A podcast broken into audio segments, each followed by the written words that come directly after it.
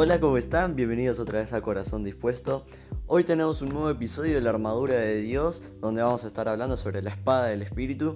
Y hoy tenemos un invitado muy especial que nos vino a compartir un poco sobre lo que piensa él sobre la espada. Él es Matías Miño, él es un referente para mí, él va a la misma iglesia que yo, así que sin más nada para decir, lo dejo con él. Hola, mi nombre es Matías y soy amigo de Facu. Él me propuso poder compartir algo sobre la armadura de Dios y me encantó la idea. Por eso hoy les quiero contar un poco sobre lo que se menciona en la Biblia como la espada del Espíritu. En Efesios 6:17 dice, tomen el casco de la salvación y la espada del Espíritu, que es la palabra de Dios. De los elementos que se mencionan en la armadura, el único elemento propiamente de ataque y no de defensa es la espada del Espíritu, que es la palabra de Dios. Hay ya en la Biblia otras referencias a la Biblia, valga la redundancia, haciendo un paralelismo con un arma de ataque. Un ejemplo es en Hebreos 4:12.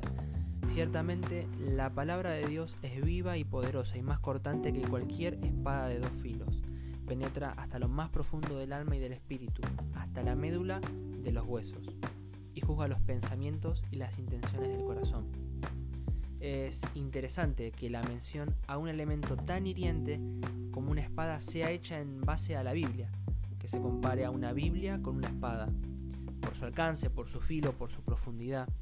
Una espada está hecha para herir o para matar, para llegar profundo sin importar qué hay en medio.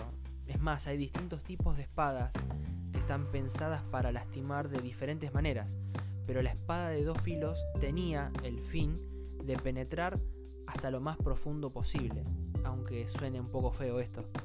La Biblia es un arma porque nos permite eso, llegar a lo más profundo de nuestro corazón, de nuestros pensamientos, de nuestras intenciones y ver qué hay ahí.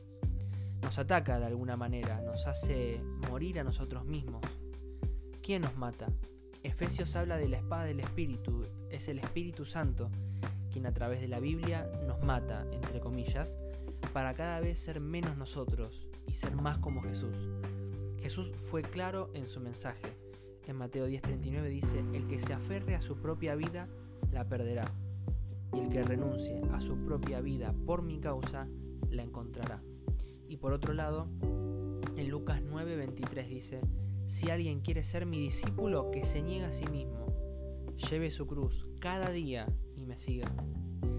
Hay varias referencias a que debemos morir a nosotros mismos todos los días y poder así ser más parecidos a Jesús. Lo loco es que no siempre recuerdo que se haya hecho referencia a cómo morir. Entonces la pregunta que me surge es, ¿debo morir? ¿Pero cómo debo morir? ¿Alguien me tiene que matar? Hablando obviamente de forma metafórica, no de, de forma literal. Hoy Pablo nos cuenta cómo debemos morir, a través de la espada del Espíritu, que es la palabra de Dios. La palabra es la que nos va a confrontar, nos va a mostrar la experiencia de otros, nos va a revelar lo que está en nuestro corazón, nos va a ayudar a seguir los pasos de Jesús, nos va a cambiar porque es, como dice la palabra de Dios propiamente, es viva. La Biblia es un manual de vida que ya está escrito, ya está volcado, ya está disponible. Las respuestas a nuestras dudas, las soluciones a nuestros conflictos, las palabras que necesitamos están de alguna forma u otra escritas ya en ese libro. A través del Espíritu Santo se nos va a revelar de una forma u otra en un momento particular de nuestras vidas. Es por eso que la Biblia es un libro vivo. Puedes leer una misma parte de la Biblia en diferentes momentos de tu vida y el impacto que va a tener para tu vida va a ser diferente. Una pregunta que no va a tener respuesta, o al menos en este podcast, es, ¿será por todo esto que a muchos nos cuesta tanto, tanto leer la Biblia? ¿Será que es algo que va en contra directamente de nuestra naturaleza como personas, como pecadores, naturalmente, que buscamos evitarla para no tener que morir? Ni idea, te lo dejo para que lo pienses. Hoy el desafío es que te animes a morir a vos mismo a sumergirte en la Biblia, a aguantar que te confronte, que te muestre lo peor de vos, a encontrarte con cosas que no te gustan y que te van a poner incómodo seguramente, pero que también te muestre el camino, para ser más parecido a Jesús cada día, que te dé ánimo cuando estás desanimado y que puedas experimentar y ver cómo Dios te habla a través de ella. Si no sabes cómo leer la Biblia o no se te ocurre cómo empezar o quizás nunca lo hiciste, te recomiendo que busques alguna aplicación en tu celular. Yo la que te recomiendo es la Biblia hecha por Life Church. Es altamente recomendable y está tanto para iPhone como para Android.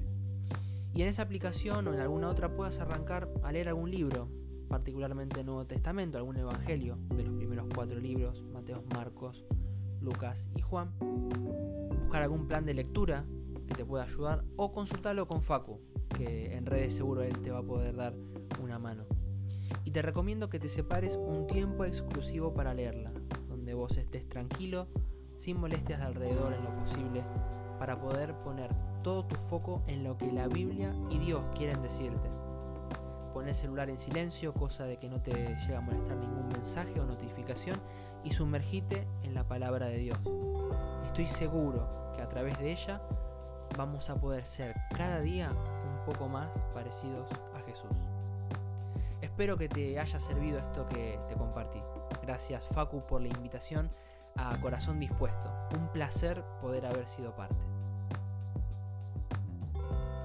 Gracias Mati por compartirnos lo que Dios te puso en tu corazón y qué gran desafío que nos dejaste a todos hoy. Sumergirnos en la palabra de Dios para ser cada día más parecidos a Él. Muchas gracias Mati, muchas gracias a todos ustedes los que estuvieron del otro lado.